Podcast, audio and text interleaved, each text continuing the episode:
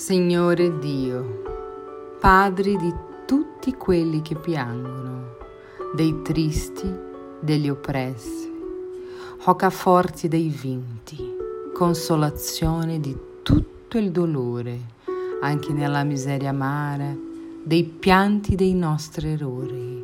In questo mondo di esilio imploriamo il vostro amore. Nelle afflizioni del cammino nella notte più tormentosa. La vostra fonte generosa è il bene che non si seccherà.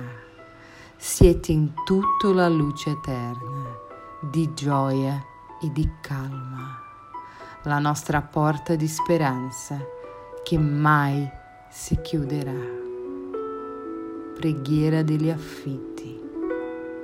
Libri Paolo e Stefano. Francisco Cândido Xavier, dallo Spirito Emmanuel.